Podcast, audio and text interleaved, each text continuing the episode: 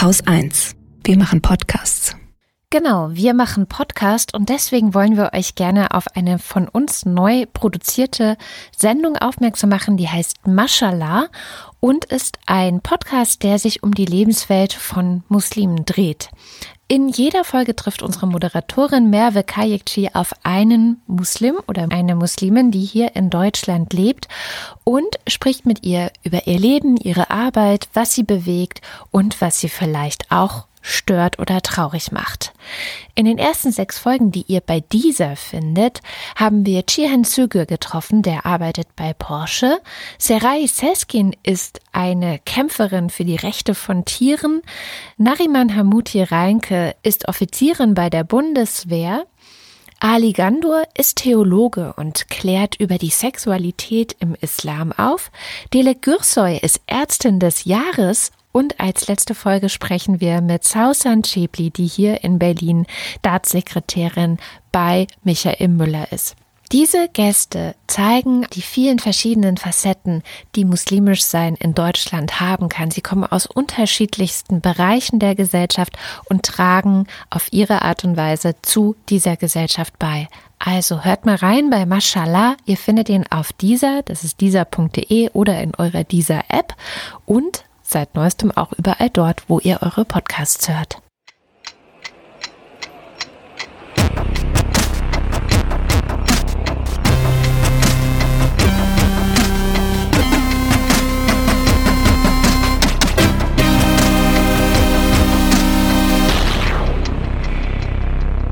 Willkommen zur Wochendämmerung von Freitag, dem 13. Dezember mit Holger Klein und Katrin Rönecke. Nein, mit Holger Klein und Katrin Rönecke und Holger Klein. Und heute ist wieder so ein Tag, an dem man Scherze mit Abergläubischen machen kann, also sich so hinter Türen verstecken und plötzlich hervorspringen oder sowas, stelle ich mir dann immer vor. Und wo wir gerade bei Abergläubisch sind, das sind offenbar auch die Briten, denn die haben nämlich gestern gewählt. Und die Älteren unter ihnen scheinen zu glauben, dass der Brexit ihren desolaten Zustand beenden wird. Ja, das ist äh, pure Esoterik, was die da machen. Hm? Zumindest hoffen wir das. Ne? Also äh. wir hoffen, dass es pure Esoterik ist, weil wenn die Nummer gut geht, dann gnade uns Gott, weil dann wollen das auf einmal alle. Außer Polen, Ungarn und Tschechien, die wollen weiter Geld aus der EU rausziehen. Aber ansonsten wollen das dann alle. Aber ich habe heute echt, als es in den Nachrichten lief, es war ja die erste Meldung, äh, fast meinen Kaffee ausgespuckt, weil das tatsächlich diese absolute Mehrheit, die sie da errungen haben, die Tories, also es ist der größte Wahlsieg der Tories seit der Wahl von 1987 und damals hat Margaret Thatcher gewonnen und diesmal gewinnt Boris Johnson. Ich finde finde, ich weiß auch nicht. Also ist das denn tatsächlich, also ist das eine richtige absolute, ich habe gar nicht mhm. reingeguckt. Es ist, ist das eine, eine richtige, absolute Mehrheit oder ist das so eine, Mehrheit. weil die dieses komische äh, Mehrheitswahlrecht haben, so Winner takes all und eigentlich haben die gar nicht die Mehrheit. Also er hat auf jeden Fall über die Hälfte der Sitze im Parlament. Ja, ja. Ja, ja gut, das, letztendlich ist es dann auch das, egal, das wer wie gewählt hat. Ja. Trump wollte ja auch niemand haben. Ja. Und das bedeutet jetzt mit ziemlicher Sicherheit, der Brexit wird kommen. Und ich also ich glaube, jetzt aufzuatmen, weil das kam jetzt auch ganz viel so, ha, endlich ist diese Hängepartie zu Ende. Ich glaube, das wäre ein bisschen verfrüht, weil wir erinnern uns, es gab ja immer noch keinen Deal mit der EU.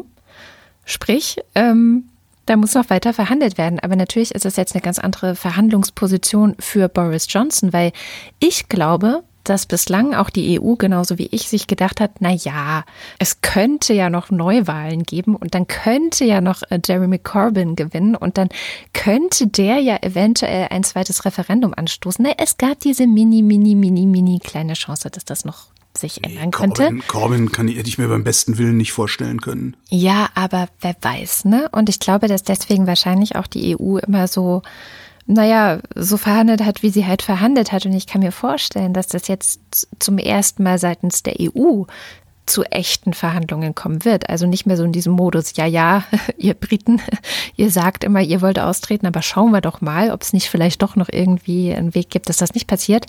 Und ich glaube, jetzt ist das erste Mal einfach die Tatsache, dass man sagen muss, okay, äh, die Briten, die treten jetzt aus. So. Und dann. Naja, aber was, was wollen die verhandeln? Also es, gibt einen Austrittsvertrag, der ist durchverhandelt. Die EU hat gesagt, so das ist es jetzt, das, das, damit geht ihr raus. Oder ihr geht mit gar keinem Vertrag raus. Was soll denn da jetzt noch verhandelt werden? Also das nächste, was sie verhandeln, ist dann halt ein tatsächliches, wie auch immer geartetes äh, Zoll- und Freihandels- oder auch nicht Freihandelsabkommen. Aber das war ja eh klar. Und dass die Verhandlungen erst anfangen können, wenn die Briten wirklich rausgehen, ist ja auch klar. Na, ich weiß es nicht. Also ich bin gespannt, ob sich nicht doch irgendwie die Position ein Stück weit jetzt ändert, weil eben. Du meinst, dass wir den Briten ähm, alle Vorzüge der EU machen. lassen? alle ja. Vorzüge der EU lassen, ohne sie zahlen zu lassen? Das glaube ich jetzt auch nicht. Das wäre ein ziemlich schlechtes Signal, gerade ja, im Hinblick auf. Ne? Äh, also, ja. Genau. Letztendlich hat die EU ja trotzdem kein, äh, allein schon wegen Irland, kein Interesse daran, ähm, dass es zu einem No-Deal-Brexit jetzt tatsächlich kommt. Also ich, ja, ich bin gespannt. Ich glaube ja immer noch, dass man das mit Irland in den Griff kriegen kann und zwar gar nicht so schwierig. Also es, es wird teuer, ne? Ja. Also es, es, es, wird, es wird teuer, aber ich glaube nicht, dass das, also es wird jetzt kein großes Problem, es wird ein Problem für die Nordiren. Ja. ja. Aber die haben es ja so gewollt. Ja. Mit Verlaub. Ich weiß ich nicht, vielleicht ich, habe ich, ich war eben in einem großen Möbelhaus und äh, habe sehr sehr viele sehr sehr dumme Menschen gesehen, die auch sehr starke Auswirkungen auf mich hatten, weil sie, äh, weil ich in der Schlange hinter denen stand und mehrfach wirklich gedacht habe, Kinders, wie, auf welche Weise sorgt ihr für einen Lebensunterhalt? So jemand wie du, der muss doch verhungern. Äh, was aber offensichtlich nicht der Fall ist, sonst könnten sie nicht im, im, beim Schweden einkaufen gehen. Darum bin ich gerade so ein bisschen gnadenlos, glaube ich, wollte ich nur gesagt haben. Ja. Weil ich sagte, die wollten das halt so. Das hätte ich jetzt gar nicht gemerkt, dass du gnadenlos ähm, bist.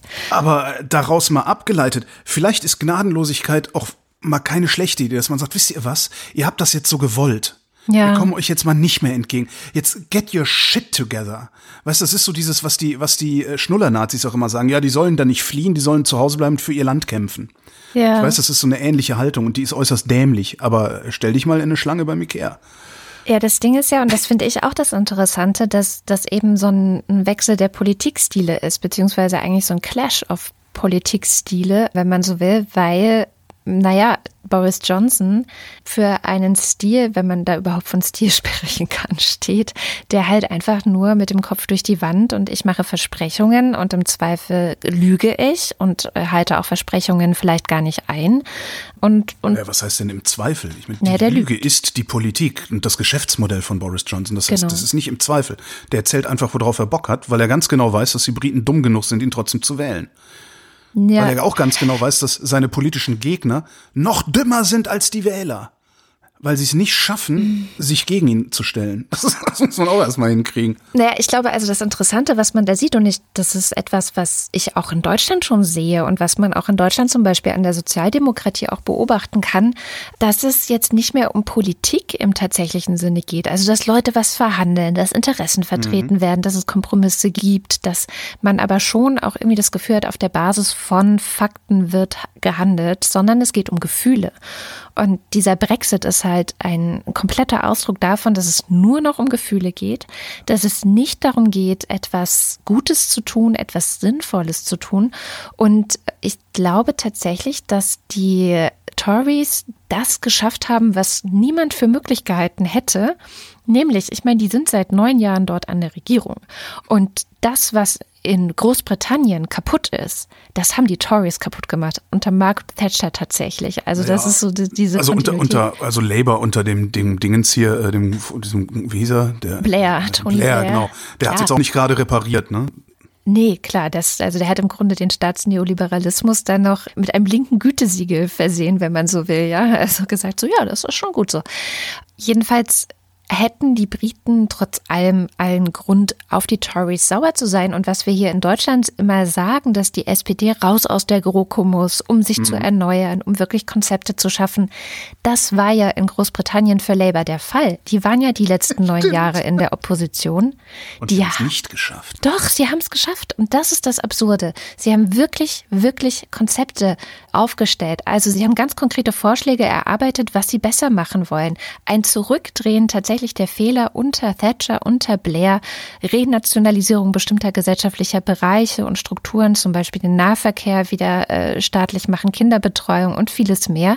Corbyn hatte ganz konkrete Pläne, wie er auch die Unternehmen, also die Privatwirtschaft dran kriegen will. Sowas wie zum Beispiel, dass Aktienunternehmen zehn Prozent ihrer Anteile in Fonds geben müssen, über die dann die Mitarbeiter bestimmen und solche Sachen. Also die, die hatten wirklich eigentlich ein gutes Programm. Und die jungen Leute in Großbritannien, wenn du mal schaust, wie die Wahlbeteiligung war, und wer was gewählt hat, dann haben die unter 35-Jährigen ganz, ganz klar für Labour gestimmt.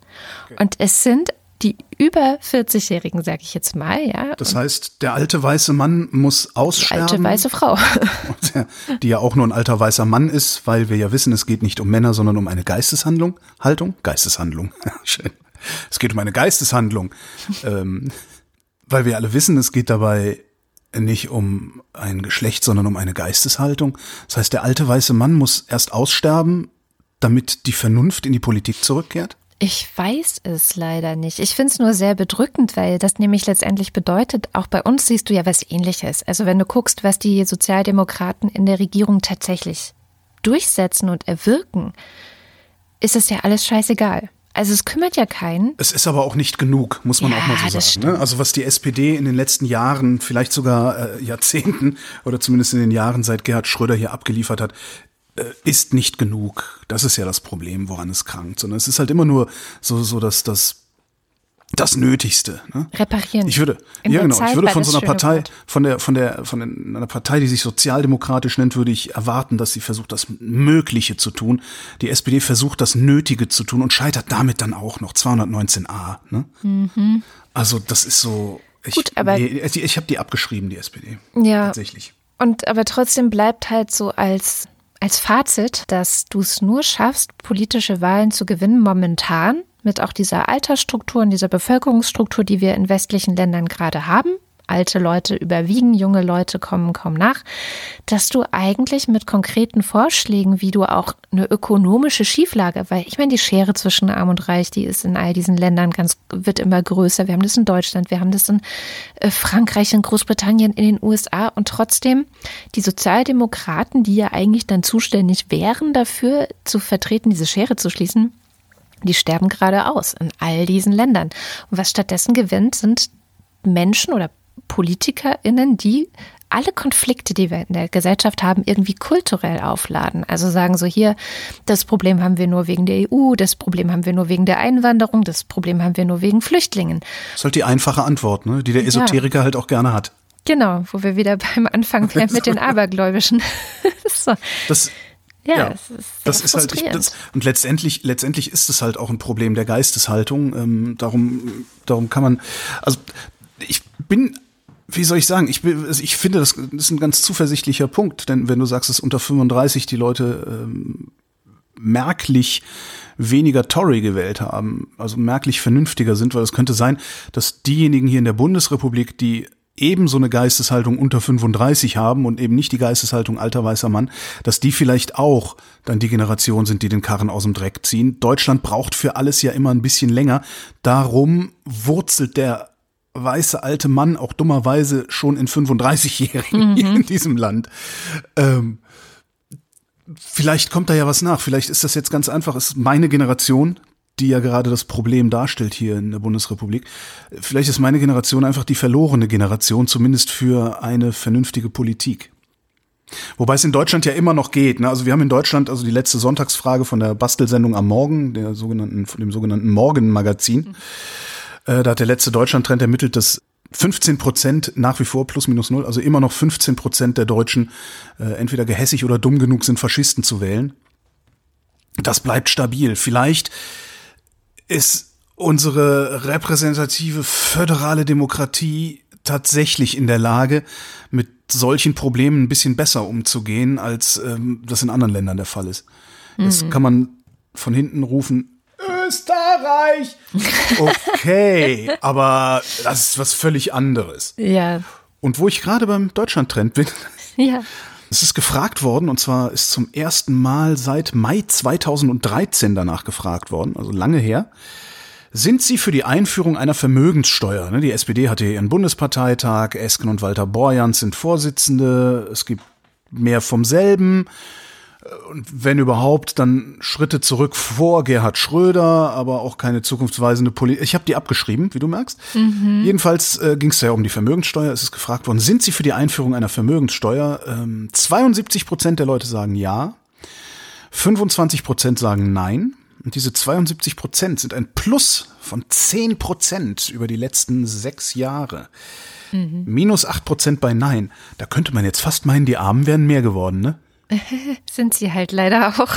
ja, und die SPD hat nichts dagegen unternommen und hat auch nicht vor, was dagegen zu unternehmen. Und das ist das Riesenproblem. Das ganze Ergebnis des SPD-Parteitages ist eigentlich, und das hat ähm, Harald Welzer sehr schön zusammengefasst bei uns im Radio diese Woche, die haben nicht ein zukunftsweisendes Konzept oder Rezept, sondern alles, was die machen, ist, die gucken in die Vergangenheit und wollen einen Status quo ante wiederherstellen. Die wollen einfach dahin zurück, wo Gerhard Schröder angefangen hat, alles kaputt zu machen. Und das ist zu wenig, schon wieder zu wenig, liebe SPD. Da vorne geht's weiter. Ja, da mhm. vorne sind die Herausforderungen. Was ist mit dem Klima? Was ist mit der Digitalisierung? Was, ne, das, das, da haben, die haben überhaupt keine, furchtbar ist das. Ja. Und noch ein kleiner äh, Zwischenruf zum Thema Esoterik. Aluminiumhaltige Deodorants, mhm. Deodorants mhm. Was kommt jetzt? sind nicht unsicher. Ja. Es gibt ja diesen, diese Erzählung davon, dass die Brustkrebs machen würden. Ach Gott, ja. Ne, darum, naja, war ganz praktisch für die, für die äh, Industrie, weil Diversifizierung. Äh. ähm, das waren die, meiner Meinung nach, gab es das nie, diese Annahme, dass die Brustkrebs und sowas machen. Also die Natürlich Annahme ist nicht mehr haltbar. Ähm, Im Wesentlichen basiert diese Annahme, das habe ich damals schon gesagt, aber auf mich will ja immer keiner hören, auf einer Fake-Wissenschaftsdoku, die mal wieder bei Arte gelaufen ist. Vorsicht bei wissenschaftlichen Dokumentationen auf Arte da passiert sehr viel Fake, Fake News und Falschinformation, weil Arte, Arte ist ein Kultursender, Arte ist mhm. kein Wissenschaftssender. Und diese Fake-Doku über Aluminium war so ein Paradebeispiel dafür, wie man eine mindestens unsichere, wenn nicht sogar negative Studienlage ins Positive verkehrt, nämlich indem man die ganze Zeit auf die Tränendrüse drückt und eine Frau zu Wort kommen lässt, sie sagt, hätte ich das gewusst, hätte, hätte ich gewusst, dass ich Brustkrebs bekomme, hätte ich keinen Deodorant benutzt, also so ganz, ganz üble Sachen. Jedenfalls gab's diese Doku vor einigen Jahren, äh, danach sind die ganzen ESOs in Panik verfallen, haben so lange Stress gemacht, bis das Bundesamt für Risikobewertung gesagt hat, ja, okay, Alu in Deos ist wahrscheinlich schlimm. Das Ganze nicht mal auf Basis einer Studie, mhm. sondern auf Basis einer Voruntersuchung an zwei Personen. Ja, und auch der WDR, und das ist eigentlich das Tragische, genauer Quarks ist drauf reingefallen. Was? Ja, weil die nämlich eigentlich bekommen die einen Vertrauensvorschuss von mir und ich muss das mal überprüfen, ob ich das so halten kann. Wieso der WDR ist dem gleichen Scharlatan auf den Leim gegangen wie Arte schon Jahre vorher. Das ist ein Arzt aus, oder ist ein Biologe gewesen aus Großbritannien, der rennt halt rum und sagt, Aluminium macht Krebs, ist unzweifelhaft, doch es ist zweifelhaft. Der Typ rennt auch rum und erzählt, was er hätte ein Gedächtnis und sowas. Ne? Also das ist halt auch immer so ein, naja. Aber, ähm, es aber, gibt aber hm? ja, was ist mit Quarks, das will ich jetzt noch wissen. Naja, Quarks hat äh, vor zwei, drei Jahren haben die das auch nochmal wiederholt die Hä? Idee, dass das ungesund sein könnte. Aber für mich ist Quarks die Sendung, die mir ja, dieses genau. Gerücht zerlegt hat. Also die haben das ja auseinandergenommen. Also das ist die Sendung, die ich bei Quarks kenne, dass sie sagen, so nee, es ist äh, gar kein Problem mit dem Aluminium. Selbst wenn es, selbst wenn Aluminium irgendwie schädlich wäre, würde man mit einem Deo so wenig überhaupt zu sich nehmen über die Haut, dass da gar nichts passieren kann, dass es viel gefährlicher ist, aus einer Aluminiumflasche Wasser zu trinken, wenn man denn sagt, das ist gefährlich. Ich habe diesen MateWatch-Artikel anders verstanden, aber äh, damit ende ich auch schon und verweise auf eben diesen MateWatch-Artikel. Die haben einen sehr ausführlichen Artikel zu, mm. mit reichlich Links zu arbeiten und sowas. Und wer es nachlesen will, findet den Link auf der Webseite. Die Zusammenfassung jedenfalls lautet, es gibt keinen Beleg, dass man von Aluminium-Deos Brustkrebs bekommt was auch ganz interessant ist, die haben das daraus abgeleitet, weil das ja in der Nähe der Brust aufgetragen wird. Mhm. Dabei ist Aluminium wirkt systemisch. Also das heißt, es geht erstmal in die Blutbahn und nicht direkt in die Brust. Brust, da gehen wir hin. Also. Bloß nicht daneben schmieren. Genau. Es gibt, oder direkt drauf, dann hilft es mhm. vielleicht auch. Also es gibt keinen Beleg, dass Aluminiumdeo Brustkrebs macht. Es gibt sehr viele Belege dafür, dass Aluminiumdeo Schweißgeruch verringert. Mhm. Und die Antwort auf die Frage, ja, aber warum verkaufen die Hersteller dann ausdrücklich welches ohne Alu, hä? Die lautet, aus demselben Grund, aus dem es in der Apotheke Pseudomedizin gibt, weil es auch für Unsinn einen Markt gibt und der ist in Deutschland ganz besonders groß. Jawohl. So.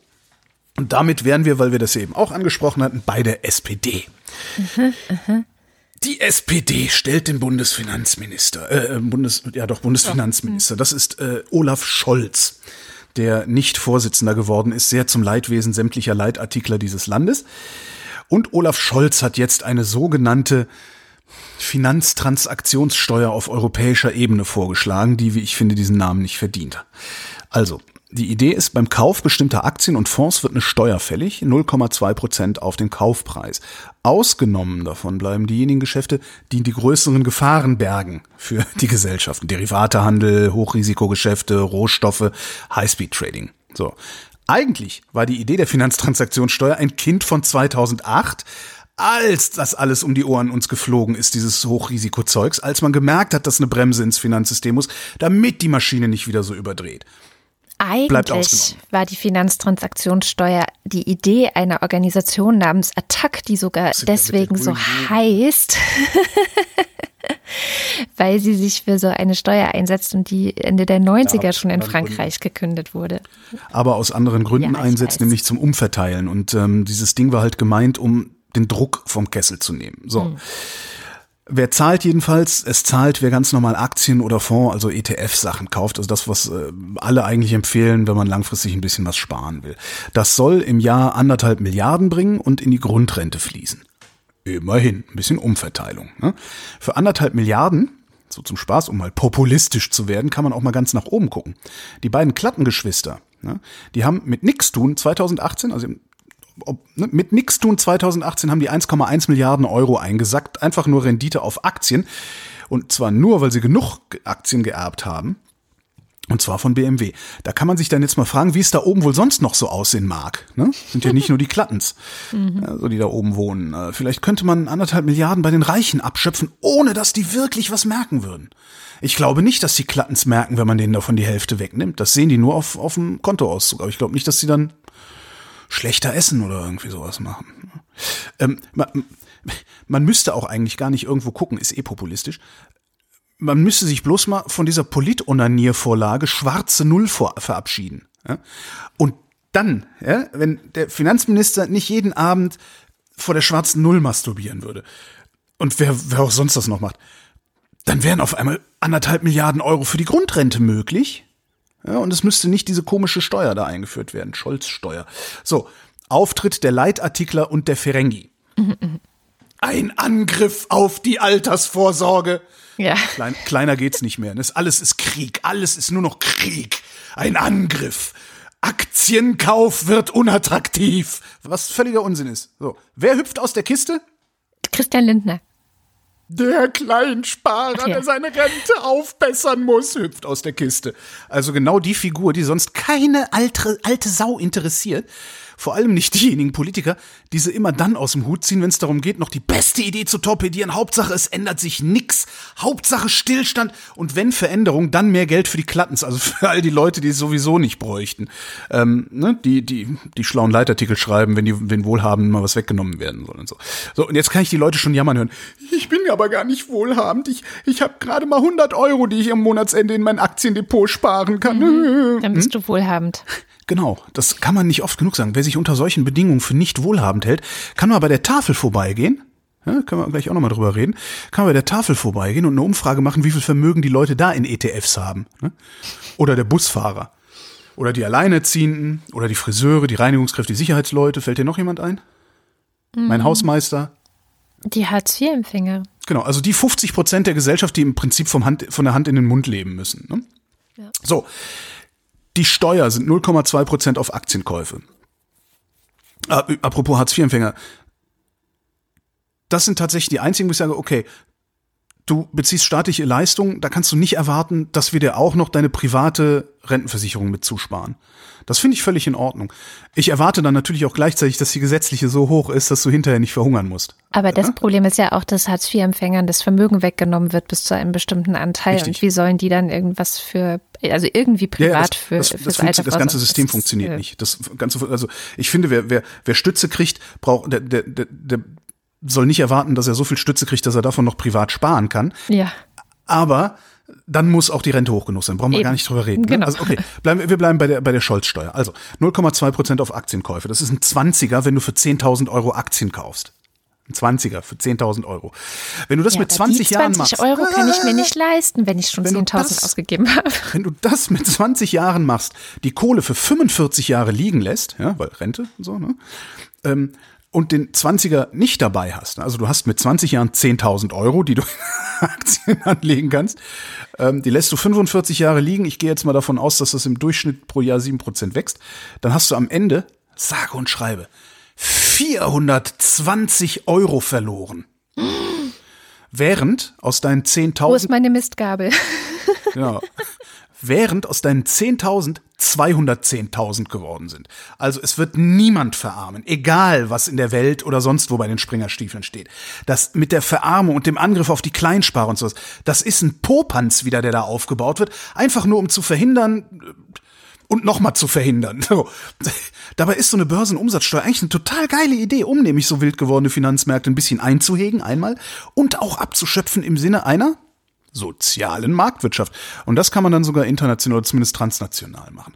Und was ich an dieser Nummer wirklich katastrophal finde und was leider wieder mal typisch SPD ist, und, und ich habe auch nach diesem Parteitag, habe ich ja eben schon gesagt, nicht den Eindruck, dass sich an dem Verhalten irgendwann noch mal irgendwas ändern wird. Also was ich wirklich erbärmlich finde, ist, dass diese Bundesregierung und diese SPD also es ist mir eigentlich ist mir egal, dass der Scholz den Kleinen auf den Sack geht damit, ja. Das ist okay. Die, die Kleinen, die sich das leisten können, die sollen noch zur Kasse gehen. Kein Problem. Was ich wirklich unfassbar finde, ist, dass der sich wieder an die Großen nicht rantraut. Ja? Spekulation und, und ist darf man einfach weitermachen. Wer spekuliert denn? Wer viel Kohle hat? Costolani hat mal gesagt, wer kein Geld hat, muss spekulieren. Aber es ist natürlich auch nur so eine komische Küchenphilosophie von reichen Leuten. Das ist, das ist wirklich unglaublich. Ich mein, das ist so, das hat sowas von Arschkriecherei. Vor allem, was irgendwie nach Macht durch Geld ansieht und wo man dann hinterher Kasse machen kann und so. Und eine Partei, die sich sozialdemokratisch nennt, die hätte sich auch um den Preis dieser Koalition mit aller Kraft dagegen stemmen müssen. Ja? Nochmal, die Armen außen vor gelassen, ja, die interessieren ja sowieso niemanden. So, aber dieses, dieses Grundrentending, ne, was sie da ja sagen, ja, wir bitten die zur Kasse und dafür machen die Grundrente, das ist doch auch bloß Symbolpolitik. Wenn denen wirklich daran gelegen wäre, Altersarmut zu verhindern, dann würden die nicht am Ende des Problems ansetzen, sondern am Anfang des Problems, und das sind die Einkommen. Ja? Und der Scholz, der geht also genau an die Leute ran, die eigentlich SPD wählen sollten, nämlich an die mittleren Malocher. Was, wie gesagt, auch okay ist, weil am Sozialstaat beteiligen sich alle, die können zumindest. Bloß die Großen, die wirklich können, die es nicht mal spüren würden, die verschonen sie mal wieder. Und ganz ehrlich, das kann, kann die Union besser, das können die Grünen besser und die FDP kann das noch besser. Und jetzt sag mir noch mal einer, wozu ich die SPD brauche. Fertig. Ich finde das Ja, ein ich bin bisschen, enttäuscht. ich finde das ein bisschen unfair, dass wir hier nur auf der SPD rumhacken. Deswegen möchte ich bitte, bitte auch auf der CDU rumhacken. Ähm, das sieht ja immer so aus, als sei die CDU von den beiden Parteien die, die alles im Griff hätte. Ja, und das liegt dann so, das liegt dann so Das liegt an so Figuren wie eine Angela Merkel. Ich meine, die, die strahlt das aus. Die ist so, ich habe alles im Griff. Keine Sorge, liebe Menschen, alles wird gut. Wenn dann eine Annegret Kramp-Karrenbauer kommt, die muss das noch üben. Also die hat das noch nicht so drauf, dieses so, alles gut, ich krieg das alles hin, gar kein Problem. Aber ähm, auch so jemand wie der Altmaier zum Beispiel, finde ich, der, der hat so eine Aura. So, oh, gar kein Problem, ja, ja, alles gut und, und ich glaube, dass es auch eine Masche ist. Ne? Das ist, was ich vorhin schon hatte, so dieses Gefühl verbreiten, dass alles in Ordnung ist. Es geht nur um Gefühle. Und was äh, bei der Union aber noch nicht so ganz geklappt hat bisher, was ja auch versucht wurde, unter anderem von Seehofer und anderen Rechten in der Partei, die sogenannte Werteunion ist da ja ganz vorne immer mit dabei. Das, sind, das ist eine Handvoll Spinner. Das, das, das ist eine Handvoll Freaks, die kannst du eigentlich ignorieren. Die sind nur so groß, weil die Presse mal wieder meint, darüber schreiben zu müssen. Aber das sind ein paar Freaks, die du eigentlich auslachen würdest. Wir eigentlich, aber sie versuchen ja schon, das internationale Vorbild zu kopieren. Ne? Ja, aber es funktioniert ja nur, weil die Medien mal wieder was brauchen, wo es blutet und knallt und die CDU sonst nichts liefert, wo es blutet und knallt. Ja, das stimmt. Weil Das die ist ein, CDU ist halt ein reines liefert. Medienphänomen. Die CDU hat noch nie was geliefert. Das ist ja die Fehleinschätzung. Ja, außer doch, doch in den 90ern sehr scharfe Asylgesetze, aber gut, das ist lange her. Ähm, Die haben sie sich diktieren lassen von den Faschos auf der Straße. Genau, und das, das ist das Interessante, so diese Verknüpfung CDUs, CDU und Faschos. Im Osten gibt es gerade in Sachsen-Anhalt, meine alte Heimat, eine komische Entwicklung der CDU. Die CDU Sachsen-Anhalt hatte nämlich gerade diese Woche ein Grundlagenpapier verabschiedet. Und darin heißt es unter anderem, Zitat, unsere christlich-abendländischen Werte sowie die durch Aufklärung und bürgerliche Revolution erkämpften Freiheiten verdienen Achtung und bilden unsere Leitkultur. Soweit so gut. Wer hier leben möchte, das war klar, dass das jetzt kommt, ne, muss diese Werte akzeptieren. Ach, das Erlernen der deutschen Sprache ist darüber hinaus ein wesentlicher Bestandteil gelingender Integration. Die in Deutschland lebenden Muslime. Was hast du gesagt? Ja. Und dann weiter, jetzt kommen die Muslime. Nein, das habe ich jetzt nicht verstanden. Ja, die in Deutschland lebenden Du musst dich Muslime. nicht klar ausdrücken. Die in Deutschland lebenden Muslime nehmen ihr Grundrecht auf freie Religionsausübung in Anspruch und sind Teil unseres Landes, aber mit Blick auf unsere kulturellen Werte und historischen Prägungen gilt auch, dass der Islam nicht zu Deutschland gehört.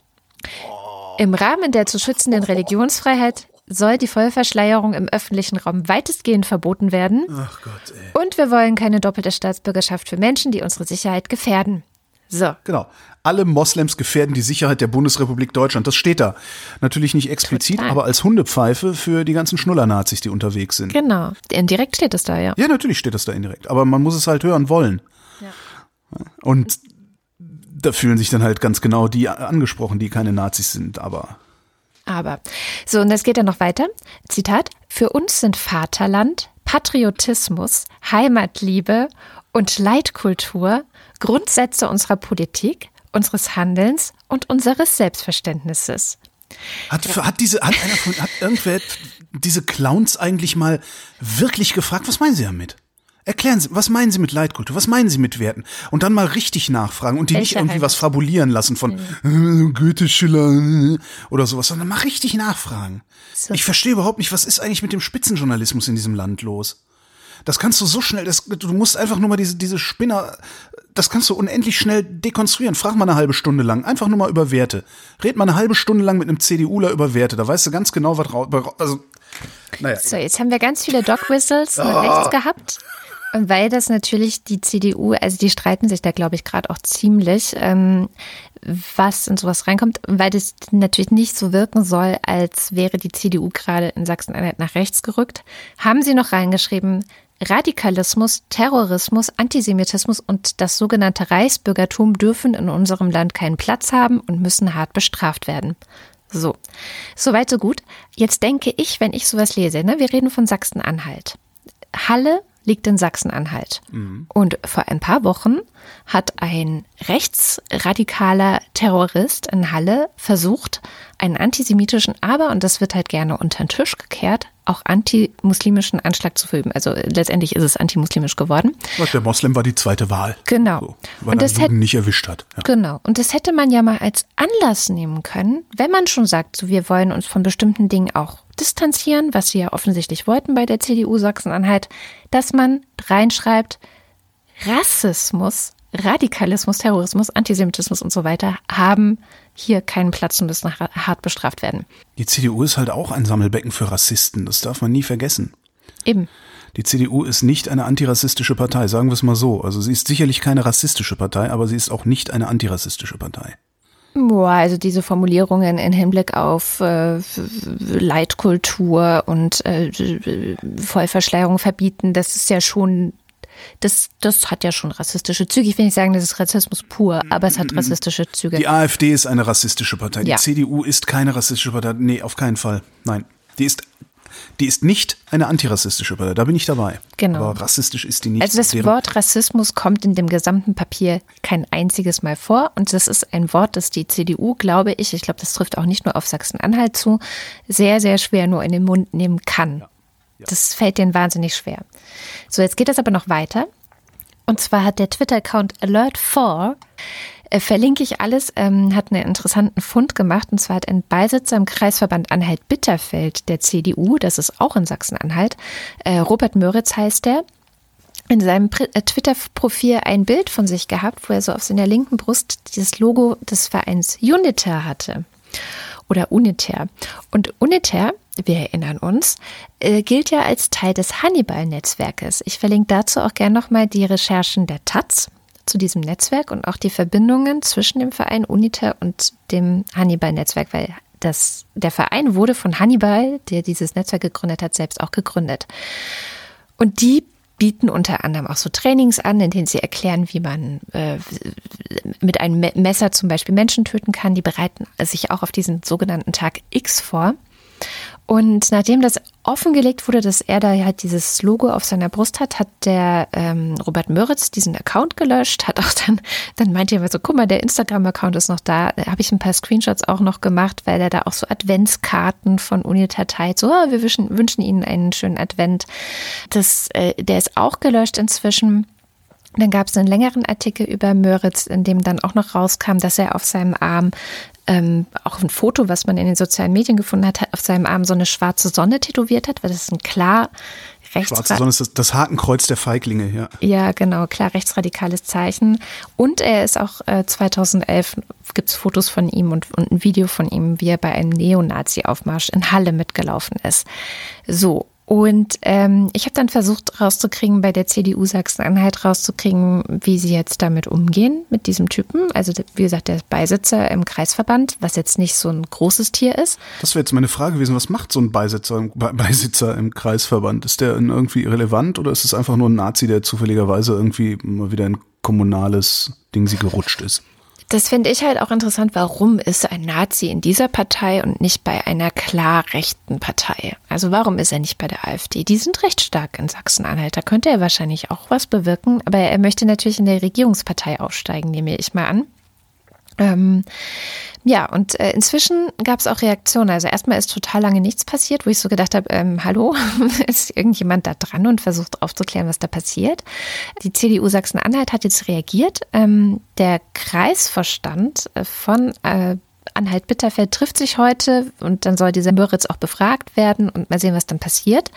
Und er selber hat jetzt auch am Donnerstagabend gesagt, Zitat, ich, Robert Möritz, erkläre, ich bin dem Grundgesetz der Bundesrepublik Deutschland in jeder Hinsicht verpflichtet und der Verein Unitär, der unter anderem eben diesem Hannibal-Netzwerk zugerechnet wird, der fuße auf Menschenrechten und der demokratischen Grundordnung. Ja, ähm, ich vermute ja, mal, so damit ist das alles Problem. Supi. Ja. Das ist so ein bisschen das Problem. Das ist ja auch ein beliebtes Argumentationsmuster von AfD-Funktionären die mit dem Fascho-Vorwurf konfrontiert, äh, grundsätzlich sagen, wieso, was ist denn, ist es, was habt ihr ein Problem? Wir stehen fest auf dem Boden des Grundgesetzes. Wir werden ja nicht vom Verfassungsschutz beobachtet. Ja. Das ist tatsächlich in diesen Kreisen scheint das der Maßstab zu sein oder zumindest ein beliebtes Argument dafür, ähm, dass man machen, machen kann, was man will.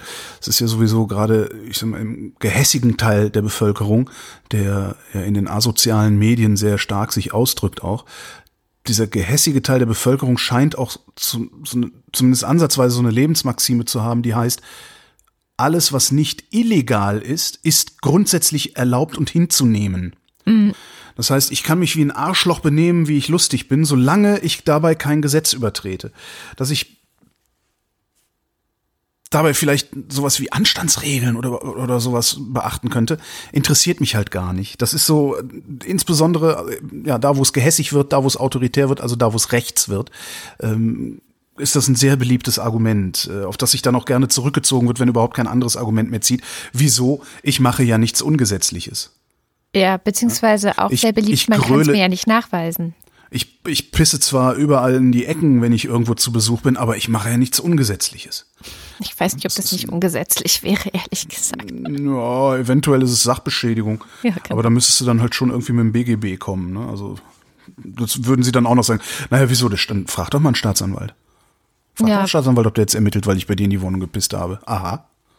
Kommen wir mal zu den schönen Dingen, oder? Schöne gibt's auch. Ich habe nur dystopische Sachen diese Woche. Findest du es nicht auch schön, wenn Dinge immer beliebter werden?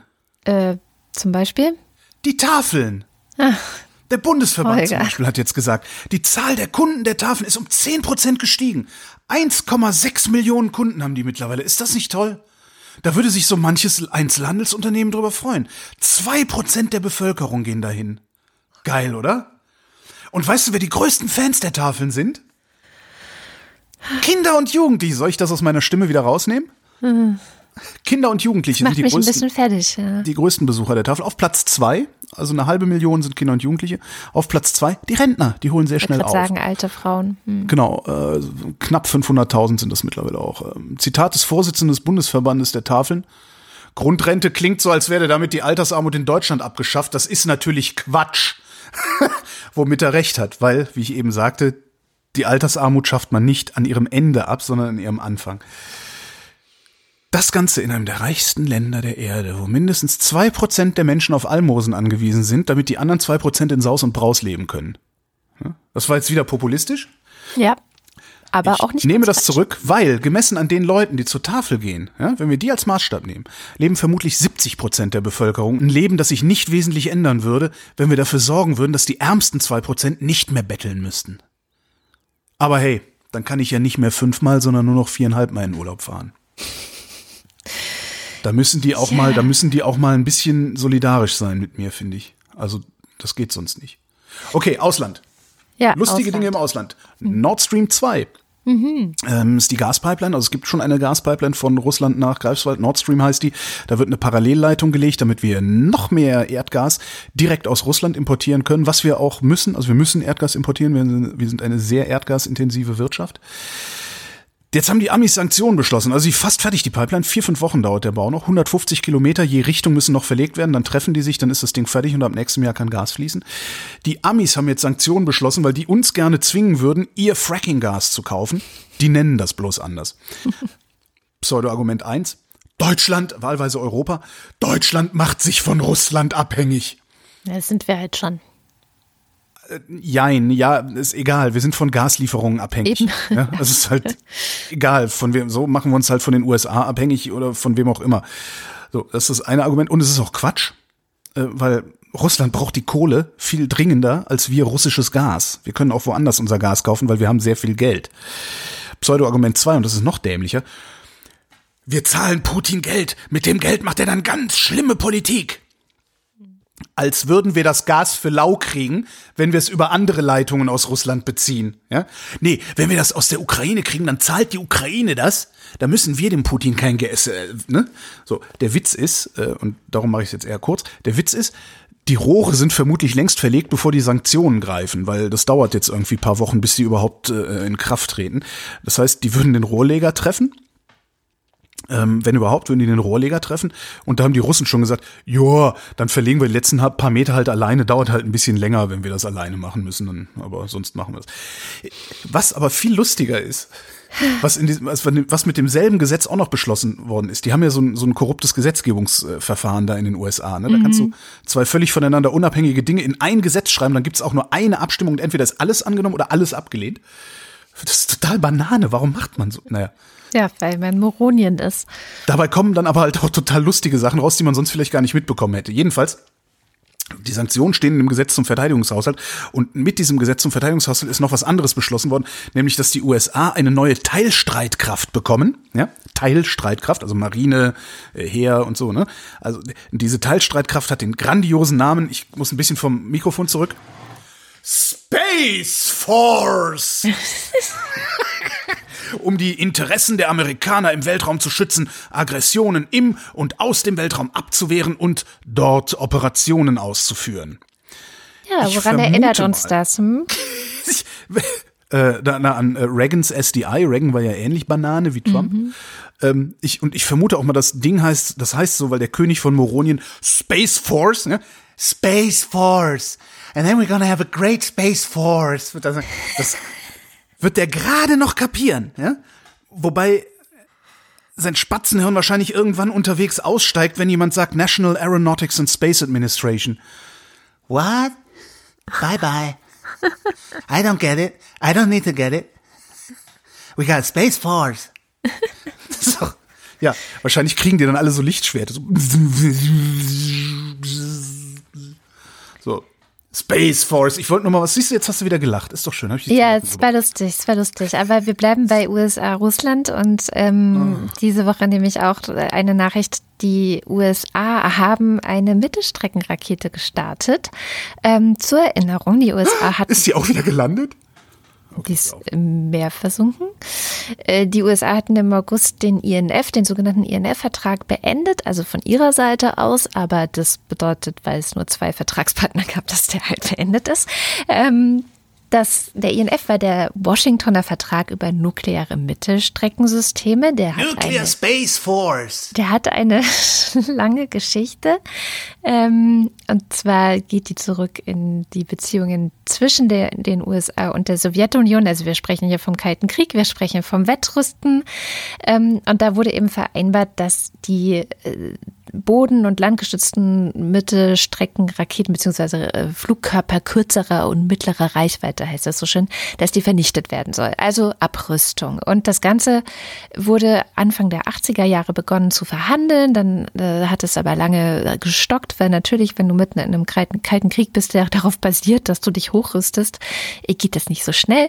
Und ähm, 1988, glaube ich, äh, wurde dann nochmal irgendwas ergänzt und dann das Ganze aber auch zur Umsetzung gebracht. Und mit dem Ende der Sowjet Sowjetunion dann sowieso ähm, äh, ist das Ganze halt umgesetzt worden. So, die USA haben dann 846 Raketen und die Sowjetunion über 1846 Raketen zerstört. Dabei konnte jeweils die andere Macht quasi zusehen und sagen so, okay, habt ihr wirklich gemacht. Ähm, die letzte Rakete ist im Mai 1991 demontiert worden und danach gab es so ein bisschen wie mit dem Iran weiterhin Kontrollen, also Inspektionen. Wird das Ganze auch eingehalten? Gibt es keine neuen Raketen und so weiter? So. Und äh, ab Mai 2001, sagt man, galt eigentlich diese, dieser gesamte Vertrag als umgesetzt und er gilt aber auch weiterhin oder sollte weiterhin gelten, also auf unbestimmte Zeit, um zu sichern, dass eben dieses Wettrüsten nicht weitergeht. Jetzt haben die USA das Ding, wie gesagt, beendet und diese Woche, wie gesagt, auch zum ersten Mal eine bodengestützte Mittelstreckenrakete gestartet aus Kalifornien ab in den Pazifik. Und das US-Verteidigungsministerium hat dann auch indirekt bestätigt, dass so diese Rakete gegen die Vorgaben des alten INF-Vertrages auch verstoßen hätte. Ja, also dieser Prototyp ist. War, war doch klar, dass es. Ja. Also, oder? Also.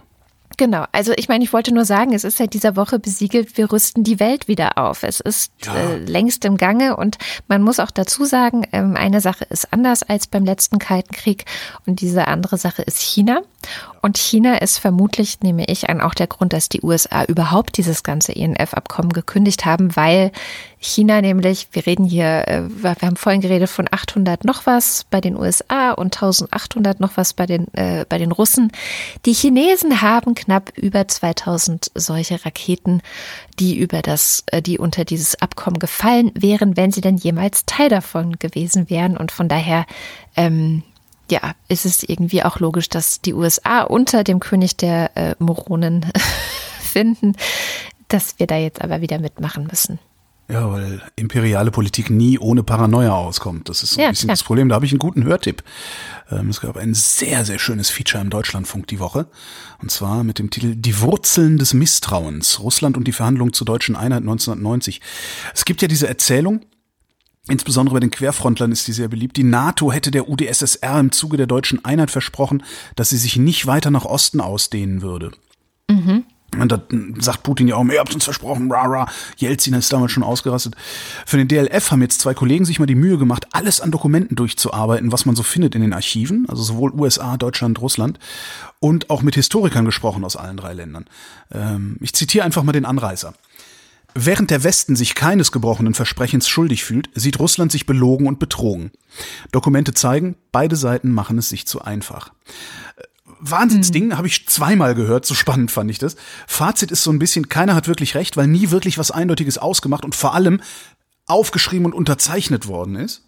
Mhm. Was ich aber, und da sind wir bei der Paranoia, ich finde das halt sowieso egal, weil im Grunde ist das Problem doch bloß, dass diese alberne Paranoia in Russland wahrscheinlich so, ah, unsere Eier könnten schrumpfen, wenn wir nicht die ganze Zeit mit dem Säbel rasseln, äh, oder wenn die wenn alle Länder in Angst vor der Roten Armee erstarren, oder so. weiß ich, also diese, weißt du, als wäre die scheiß NATO ein Land, das über irgendein Territorium herrscht und als wäre der super geheime Geheimplan der NATO, Russland zu übernehmen und denen dann den Zehnten abzupressen oder sowas.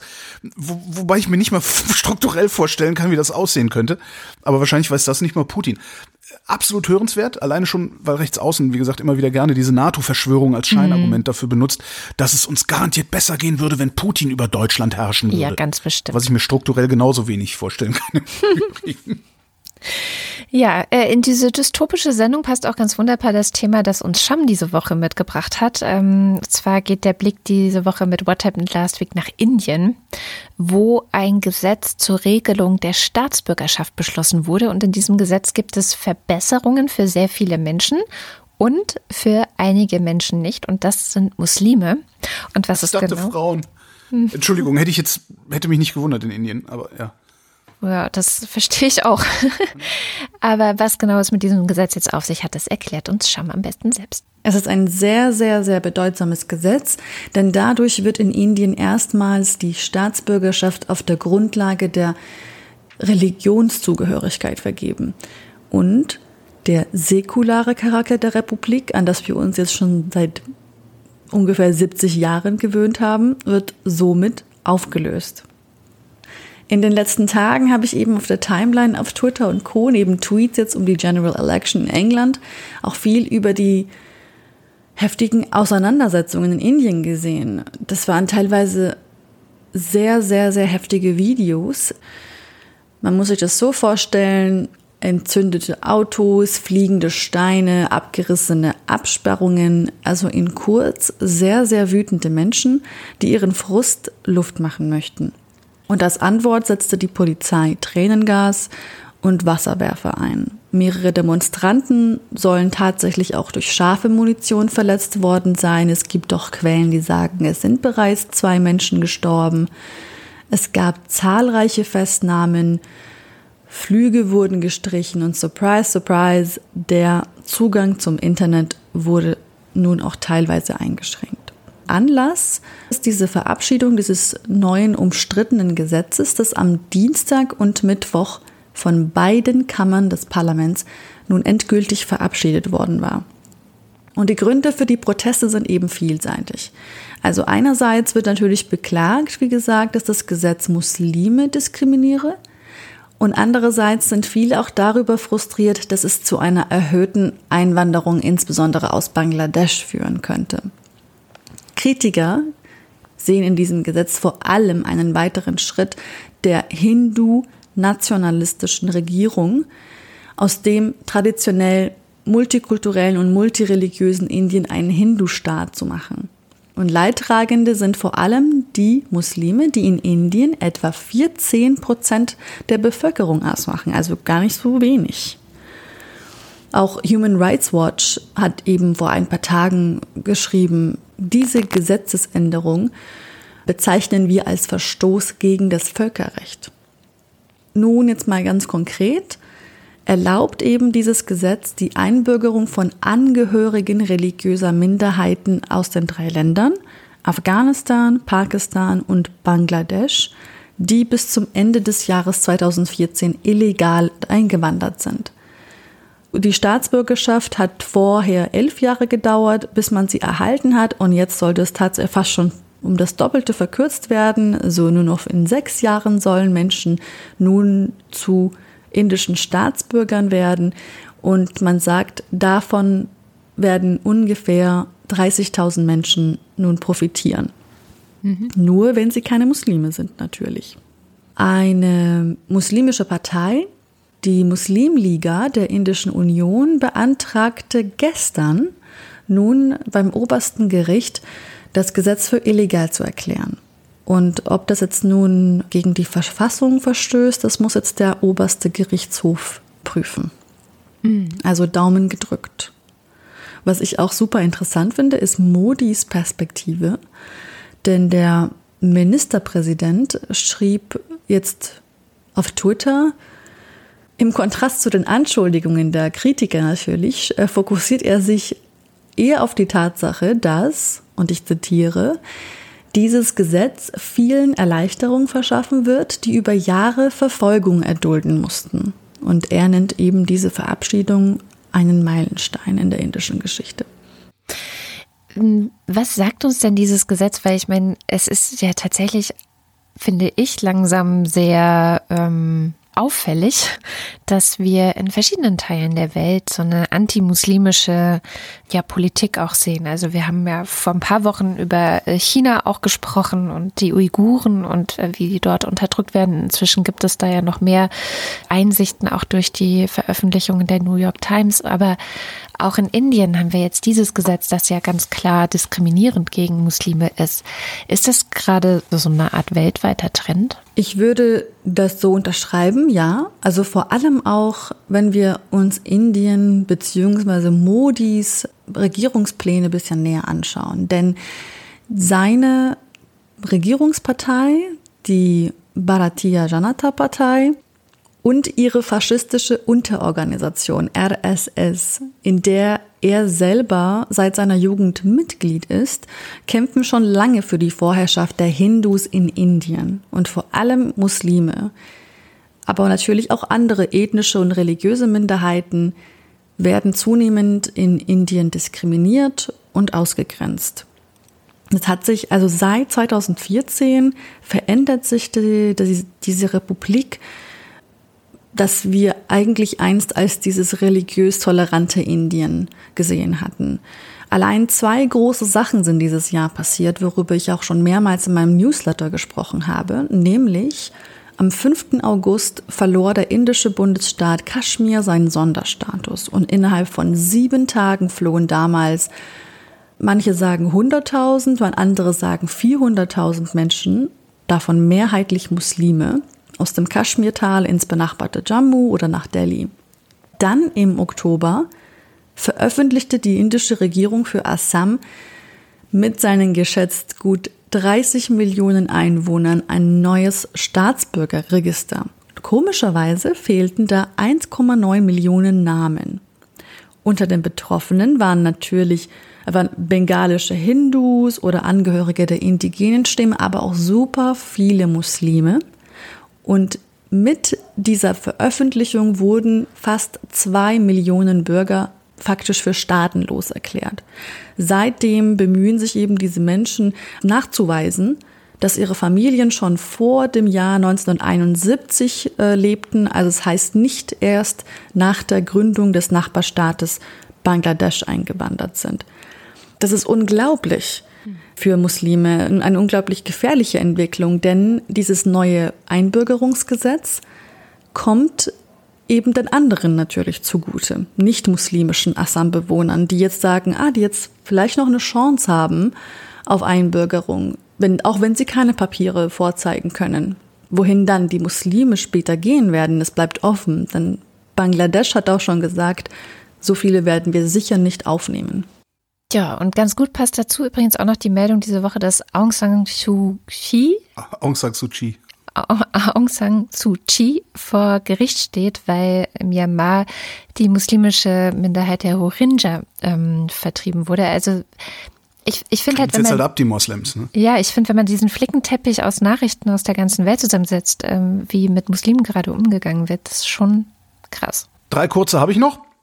Wir brauchen mehr Spuckis. Aha. Ja, SUVs und Geländewagen haben ein knappes Drittel Marktanteil bei den Neuzulassungen und sind im laufenden Jahr das am schnellsten wachsende Segment. Und die werden sicherlich nicht alle im Parkhaus stehen, sondern auf den Fahrradwegen und auf den Gehwegen. Also brauchen wir Spuckis, um sie darauf hinzuweisen, dass sie Hodenkobolde sind. Anzeige ist raus. Eine Handvoll Menschenrechtsorganisationen haben vor dem Internationalen Strafgerichtshof eine gemeinsame Anzeige gegen deutsche Waffenfirmen wegen Kriegsverbrechen eingereicht. Das ist neu. Es sind bisher immer nur Staaten und äh, Politiker verklagt worden. Es ist das erste Mal, dass die Wirtschaft verklagt wird. Wird jetzt zwei Jahre lang dauern, bis das äh, zu Ende geprüft ist und Den Haag dann entscheidet, ob ein Verfahren eröffnet wird oder nicht. Aber immerhin lohnt es sich da mal hinzugucken. Außerdem, die Mieten steigen weiter. Man könnte es auch anders melden, wie alle das gemacht haben. Die EZB belässt den Leitzins auf Rekordtief. Mhm. Neue Präsidentin Christine Lagarde ist da und die hat erstmal gesagt, nix, wir bleiben bei null Prozent. Das heißt, die Immobilienpreise werden weiter steigen, weil alles andere lohnt sich nicht. Und die Mieten damit auch. Herzlichen Glückwunsch.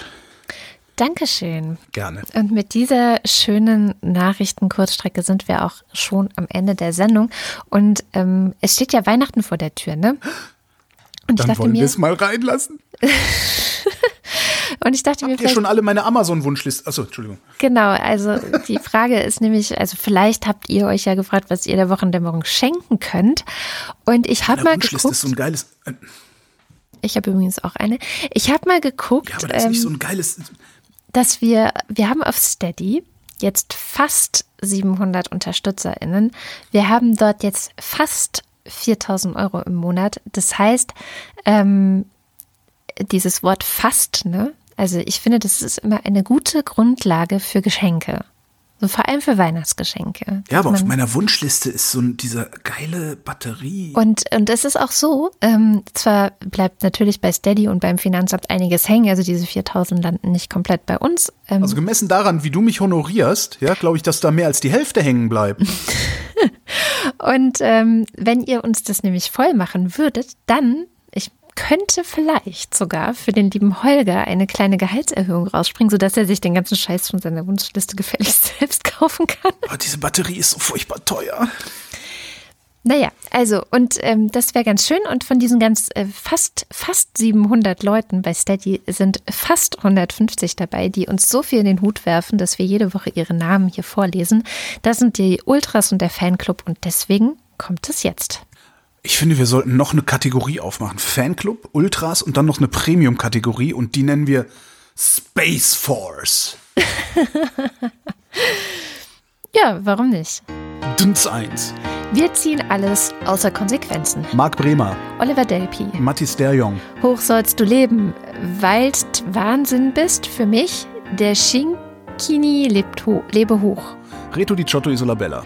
Markus Dietz. Die Freiheit des Glaubens, des Gewissens und die Freiheit des religiösen und weltanschaulichen Bekenntnisses sind unverletzlich. Die ungestörte Religionsausübung wird gewährleistet. Roger Eberling. Christopher Etzel, Andreas Freund. Erik Fröhlich, Norman Holz. Volker hört die Signale, Zicke Zacke Hühnerkacke. Katharina Höll, Caro Janasch. Mattis Johansen, Arndt J. Kästner. Moste Tecki. Robert Nieholm. Oh, es wird dunkel, es wird einsam jenseits von dir. Ich sehne mich sehr, ich habe herausgefunden, dass das Ganze ohne dich nichts wert ist. Ich komme zurück, liebster, grausamer Heathcliff, mein einziger Traum, mein Herr. Michael Salz. Wuthering Heights, ich hätte nicht gedacht, dass ich das jemals zitieren würde. Jörg Scheckis, Roman Schlauer. Joachim Urlas, Jens Vieweg. die zwei von der Pfannstelle, Bernd Wehmöller. Justus Wilhelm, Flash by Name, Flash by Nature. Space Force! Wing Commander Lord Flashheart. Werte Wochendämmerung, während wöchentlich wundersame Worte walten, wünschen wir wunderbare Wohlgerüche. Wollige Wasserabweiser, weiße Weihnachten und wahren Weltfrieden Wohlbekommens wünschen Moni und Chris. Und weil ich ihn fast vergessen hätte, noch reinzuschreiben, Dominik Neise. So, jetzt kommt aber der Fanclub. Nico Abela. Was bisher geschah. Am Anfang wurde das Universum erschaffen. Das machte viele Leute sehr wütend und wurde allenthalben als Schritt in die falsche Richtung angesehen. Bitte denkt bei der alljährlichen Wartung eures Orgon-Akkumulators auch die Auraleitungen gründlich mit Schüsslersalzen zu reinigen. Da fehlt irgendein Wort. Nein, Anja und Jan aus Bielefeld. Ein Wort, dessen Kategorie ich nicht benennen kann, weil ich grundsätzlich Wortkategorien nicht benennen kann. Auch so eine Schwäche von mir. Johannes Bauermann, Florian Beisel, Simone Blechschmidt, Andreas Bockisch, Alexander Bonsack, Markus Boslett, Klaus Breyer, Mike Bültmann, Felix und Bianca Bültmann, Muli Branji, Nicole und Christoph, Gian-Andrea Konzett, Hans Damhorst, Miriam und David, der Einbeinige, der immer an der Hotline saß, wenn Holger eine Sendung hatte, Andreas Dietzel. Elina Eickstedt, ich bin als Licht in die Welt gekommen, damit jeder, der an mich glaubt, nicht in der Finsternis bleibe. Ein Glühwürmchen. Ich bin der Schrecken, der die Nacht durchflattert. Ich bin der Einkaufswagen, der dein Autolack zerkratzt. Ich bin. Markus und Julia Englert hören euch jede Woche gerne zu. Ente, Ente, Ente, Ente, Ente, Ente, Ente, Ente. Heraklit von Effe, hihihi, äh, Klit gesagt. Claude Fankhauser. Matthias Flader. Oliver Förster. Olli Frank. Wolfgang Fröhlich. Idefix, gallischer Hund und Naturaktivist. Amy Kdala. Helge Georg, die Muxi Girls, Anja Klage. Ricardo Guatta, Nach den Berechnungen des international anerkannten Professors Pirkheimer hat der Venusmond Tetra seine Umlaufbahn verlassen und rast nun auf die Erde zu. Sein Aufprall steht unmittelbar bevor. der heißt Tetra, verdammt nochmal, Ah, Jan Heck, heißt es dann auch Tetrapack? Ja. Wahrscheinlich, ne? Tobias Herbst, jedenfalls heißt der, der, der Venusmond heißt Tetra, sagen die im Film. Okay. Ja, den ich wahrscheinlich wieder nicht gesehen habe. Papa Ante Portas hast du Ach nicht so, gesehen? doch, den habe ich gesehen. Aber Filmzitate und ich, du weißt ja. Tobias Herbst. Den hatten wir, glaube ich, schon. Adrian Hönig wäre dran. Okay, Adrian Hönig. Christliche Botschaften zur Weihnachtszeit. Der Mensch in Sünde gezeugt, in Schande geboren, lebt nur für kurze Zeit. Es ist noch Suppe da. Andreas Jasper. Philipp Kaden. Captain Käffchen. Auf alten Fotos sieht man immer jünger aus. Ralf Kammel, ich bestehe auf 2M, mehr ist besser. Oliver Kraus. Markus Krause. Stefan Krause. Magali Kreuzfeld. Thomas und Corina. Oliver Krüger. Oliver Kohlfink. Michael Lammert. Sebastian Lenk. Selber. Detmar Liesen. Florian Link. Heiko Linke. Sabine Lorenz. Ines und Mike Lüders. René Ludwig. Ich halte das nicht aus. Durch. Jens grüßt Hanna M. Katrin R. Lukas G. Holger K. und Matsche und Mäuschen. Martin Meschke. Robert Meyer. Johannes Möller. Lordium Mondkind. Christoph Eule Müller. Johannes Müller. Thorsten W. Noll. Oliver Paulsen. Nora Hoffmann und Peter Schmäler. Josef Porta. Thilo Ramke. Sophia Maite Rodriguez Engelbrecht. Christian Rohleder. Pia Römer. Sven Rudloff. Ruth Rutz. Jürgen Schäfer. Christian Schluck. Raimo Schmidt. Christian Schmidt. Sie hören das Mantra der Postmoderne. Bitte haben Sie einen Augenblick Geduld. Sie hören das Mantra der Postmoderne. Bitte haben Sie einen Augenblick Geduld. Theresa Siebert. Marie Stahn. Christian Steffen. Christian Steifen. Christian Steifen. Wir folgen einem Stern. Sternhagel voll seid ihr. Ines und Tina. Vera und Benny. Eli und Johann. Ha- Hil Hilke und Nils. Martin Unterlechner. Andrea Vogel. Yannick Völker. Heraklit von Ephesos. Elegia von Huxarien. Stefan Wald. Nies Wechselberg. John Wick.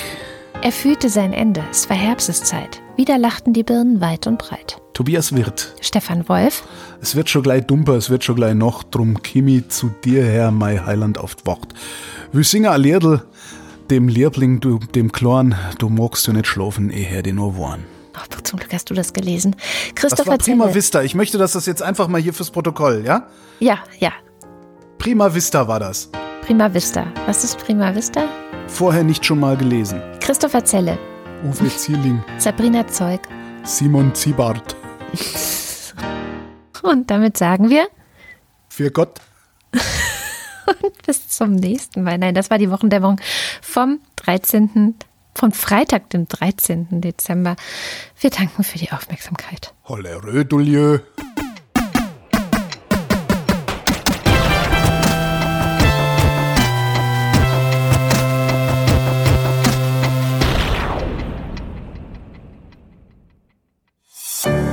Produktion von Haus 1.